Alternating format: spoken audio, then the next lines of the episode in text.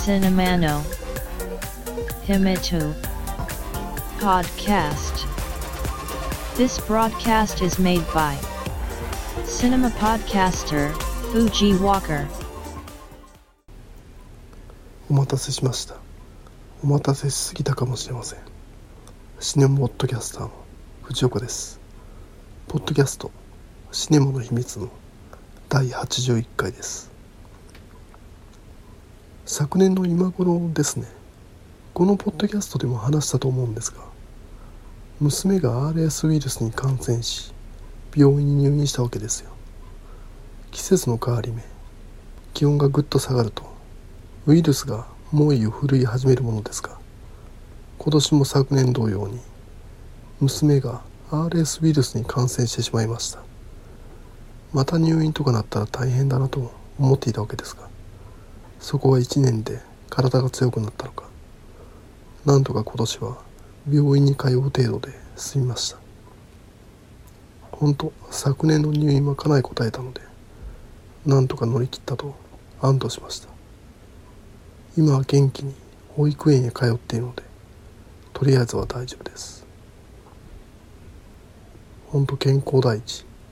手洗いうがいは欠かさずに参りましょう。さあシネマの秘密。第81回始めます。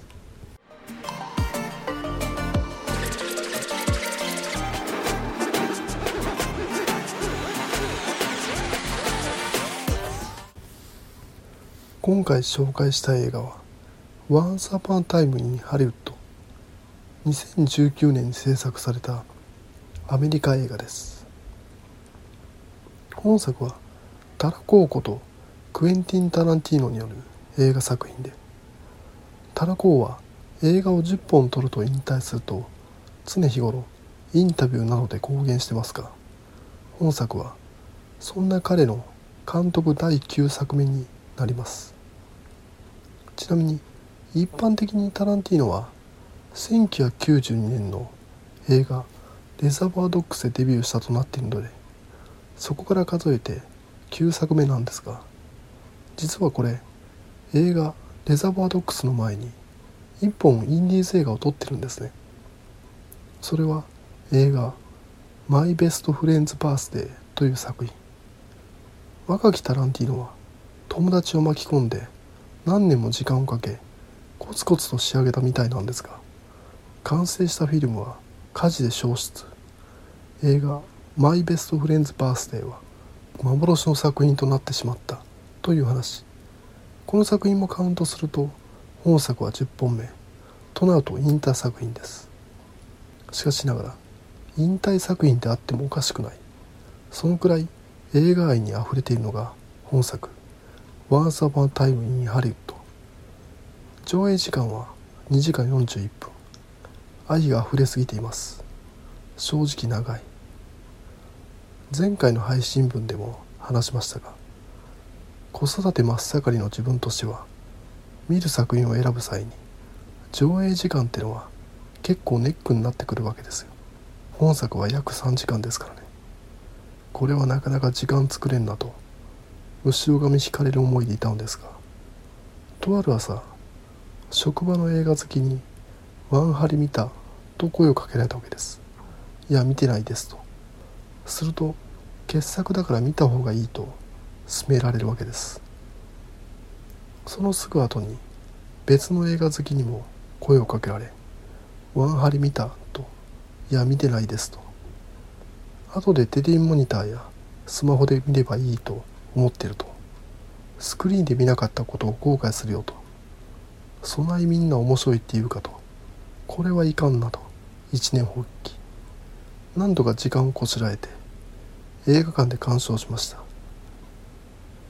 結論から先に言えばこれは確かに面白い。映画館で見た方がいいというのも分かります。映像の素晴らしさはもちろん本作は映画の都ハリウッドの内幕ものなのでさまざまな映画のスタイルを劇中再現してるわけです。撮影にフィルムを使うにしても 16mm フィルムと 35mm フィルムじゃ違ってくるのは当然でこのこだわりはスクリーンでないと伝わらんだろうと。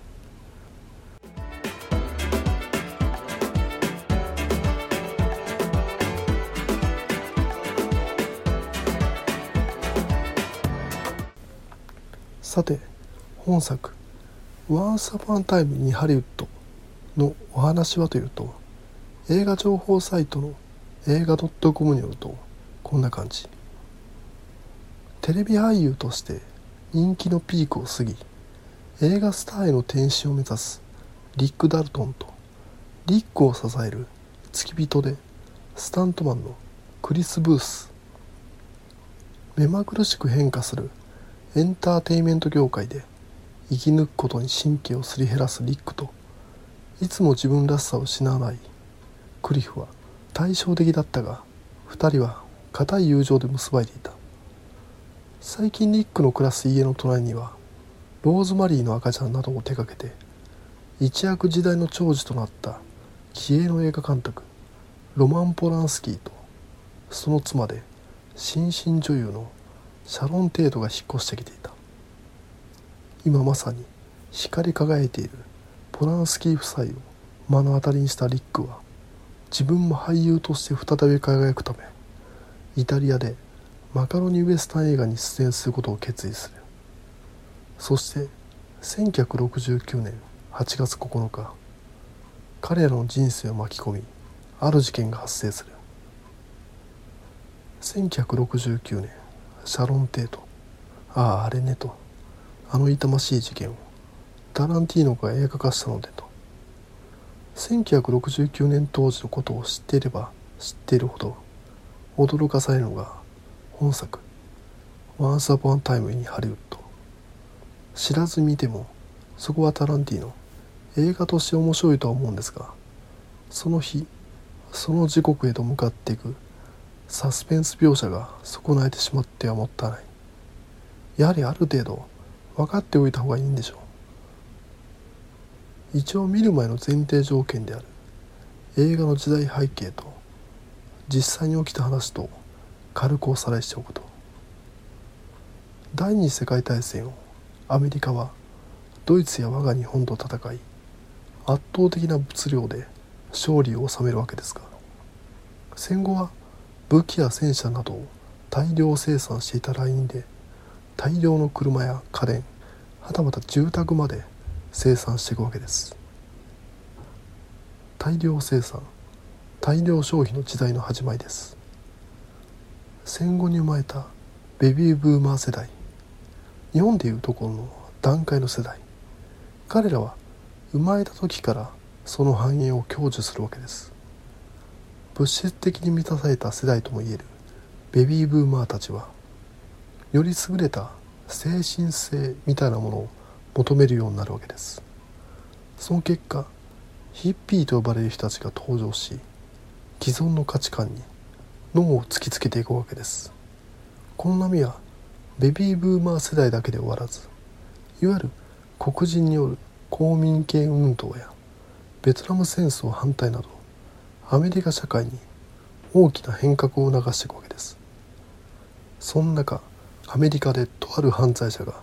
ヒッピー集団を率いてたわけです。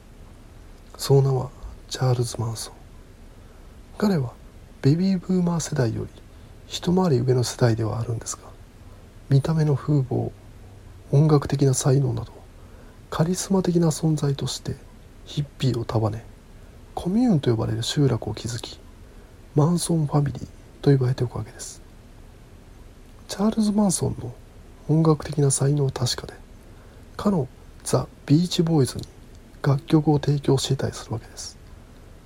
しかしメジャーデビューというのはハードルが高くチャールズ・マンソンは鳴かず飛ばず豪に発した彼は自身をデビューさせないと判断したと思い込んだコロンビアレコードの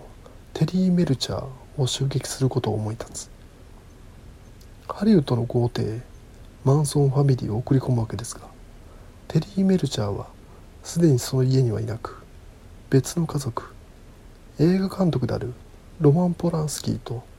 彼のニーズまで女優のシャロン・テイトが住んでいた。その場にいる者は生かしておくなと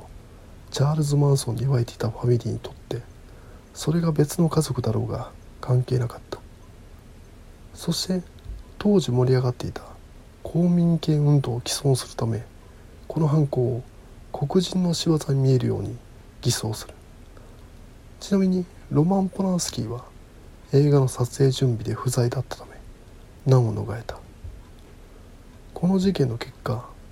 マンソンファミリーは警察の捜査によって崩壊。しかし罪に問えなかったファミリーの一人が大統領暗殺未遂事件を起こすなど長きにわたってアメリカ社会を混乱させた。これが女優シャロン・テイト殺害事件。マンソンファミリーについてのあらましですかね。1995年に出版された「週刊マーダーケースブック」の創刊号がこのマンソンファミリーを扱っていて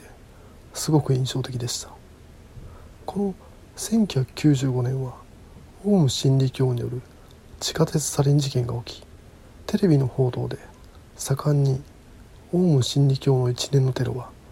マンソンファミリーの起こした事件と類似性があると言われていたんですね。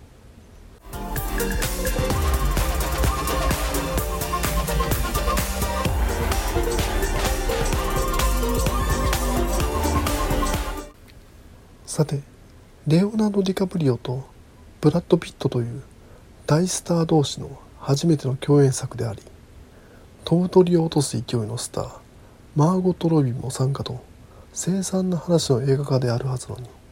ゴージャスでキラキラしているのが本作「Once Upon a Time in Hollywood」実際は落ち目の俳優とそのスタントマンの2人が時代の転換点にいることを自覚し変わることを強いられるという辛い話がベースにあるのにスター共演のおかげもあってこの時間がずっと続くといいのにと思って見てしまう。あとあれですね。出てくる映画人アルパチーノ扮するプロデューサーしかりカート・ラッセル扮するスタントコーディネーターしかりみんないい人なんですよね。っていうか悪い業界人が出てこない。ここら辺が多分見ている我々を幸せな気分にしてくれるんだろうなと。もちろん本作には悪い人も出てきますがそれはヒッピーとブルース・リーだけ。ちなみに本作は30曲以上の楽曲が使用されているんですがこの一覧とどの場面で流れたかという解説がパンフレットに載ってましてそれだけでもパンフは買いだなと感じます。そしてこの楽曲を見るとカバーが多いんですよね。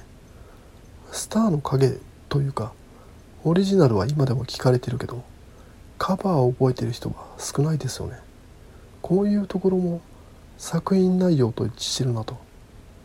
タランティーノ曰く主人公のリック・ダルトンはスティーブ・マックイーンになれなかった男。彼もまだカバーなんですよね。これ本作「Once Upon a Time in Hollywood」と同様のコンセプトで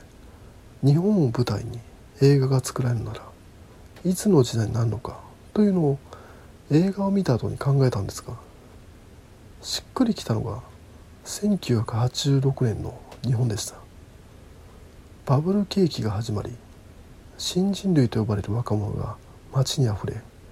繁栄を極めようとしていた中コピーライターと編集者のコンビの暮らす南青山の部屋の隣に越してきたのは売り出し中のアイドル岡田由紀子だった。ひょっとするとバブルは続き我々は20年も失われず安倍晋三が日本を取り戻すまでもなかったかもしれない。そんなことをああだこうだ考えてしまうくらい本作「Once Upon a Time in Hollywood」はいい映画です。タイトルに「Once Upon a Time」と入ってる映画に外れはないです。映画「Once Upon a Time in China」しかり。本作おすすめです。ていうかこんなポッドキャストをわざわざ聞くほどの映画好きなら皆さん見てると思いますし見てない方は本作を見ると何とも言い難い。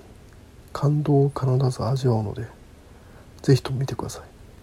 Podcast. Shi ne ma no hi mi tu, wo, ki e ter yo, to it ta ko e wo, Apple Podcasts no, review ya, Twitter, to it ta, social networking service day, our get take ta di tally, come so ya go e ken, domata shi wo, Apple Podcasts, si saabu arogu no commento, Tumblr, no mail form, Twitter, account, at Cinemana Himitsu ni, Oyo se tada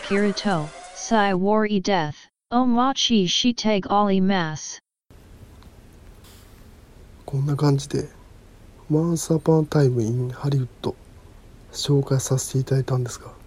どうでしょう？さてタラコーコとクエンティン・タランティーノは映画を10本撮ったら引退すると常日頃公言してますがその10本目の話を少しこのポッドキャストで何回か話してはいるんですがクエンティン・タランティーノが今回話した「Once Upon a Time in Hollywood」の次に制作に参加している作品はアメリカのテレビドラマである「宇宙大作戦」の映画シリーズいわゆる「スター・トレック」タランティーノが出したアイディアをもとに映画「レベナントよみがえりし者」の脚本家であるマーク・エル・スミスが走行をまとめたようでタランティーノがリライトすれば制作が本格化すると見られています。これが10本目となりそうなんですがなんでまたスタートレよりによって最後に SF かよと思うかもしれませんが今回話した「マーサバンタイム・イン・ハリウッド」を見た後だとこのチョイスって妙にしっくりくるんですよね。このドラマ「宇宙大作戦」は1966年にアメリカで放送を開始するや熱狂的なファンを生み今も続く人気コンテンツとなっていくわけですが放送当時はそうでもなく SF 特有の問題セットや特撮などに金がかかる割に小難しい内容のためついてこれない視聴者が増えていき視聴率も伸び悩むという問題。これを回避できずシーズン3で無残に打ち切られてしまうわけです。ドラマ「宇宙大作戦」は10年潜伏し映画シリーズとして1979年に再始動するわけですがこの打ち切りになった年って1969年なんですね。映画「Once Upon a Time in Hollywood」の舞台となった年ですよ。楽観的で理想主義的な未来への希望をドラマ「宇宙大作戦」を打ち出したものの時代が求めたものはカウンターカルチャーでありアンチヒーローアンハッピーエンドその結果打ち切りとなり無残に散ってしまった。このスタトレも墓場からよみがえらせる。こういったことを考えると今のタランティーノがとってもおかしくないなと感じます。しかし昨今のコンピューターグラフィックスを駆使したスタトレ映画「スター・トレック・ビヨンド」やドラマ「スター・トレック・ディスカバリー」などとは一線を画すものになりそうな予感が。そもそもがタランティーノは徹底したアナログ主義。CG の使用は必要最小限。映画「Once Upon a Time in Hollywood」で1969年の風景を再現するのに今の時代合成で何とでもなりそうだけどロケと美術で乗り切ってますよね。高速道路の場面とか1960年代当時の車をかき集めてガンガン走らせてるわけです。そこにプリウスなんて混じってないわけです。これ今回の美術を担当したバーバラ・リン。アカデミー賞を取るんだろうなと思うわけですが映画「Once Upon a Time in Hollywood」の劇中ドラマの場面のようにタランティーノを撮る「スター・トレック」は1960年代当時に作られていたドラマ「宇宙大作戦」の世界を再現する方向性なのではと予想しています。ちなみにそこはタランティーノですからたとえスタートレであってもレーティングは R 指定を明言しています。ここは譲らないのねと。早く詳細が出てほしいなと。蓋を開けてみたら最近タランティーノがユマ・サーマンとミーティングしたという映画「キルビルボリューム3が10本目とかになったりしてもビビりますがカウント的にはこの映画「キルビル」ってボリューム1ボリューム2で1作品として数えてますから。映画「キルビルボリューム3はノーカウントにしそうな感じもするけど。さて10本目どうなることやら。さあこれで今回の配信は終わりですが第81回が最終回にならないことを願ってます。聞いていただきありがとうございました。繁栄と長女寿 Shinema no Himi 2 Podcast Tuki ni Sun Kite Kokshu Makio B Hai Shin Bat Kunan Bar Wo Mixcloud Ni Tag Hai Shin Chu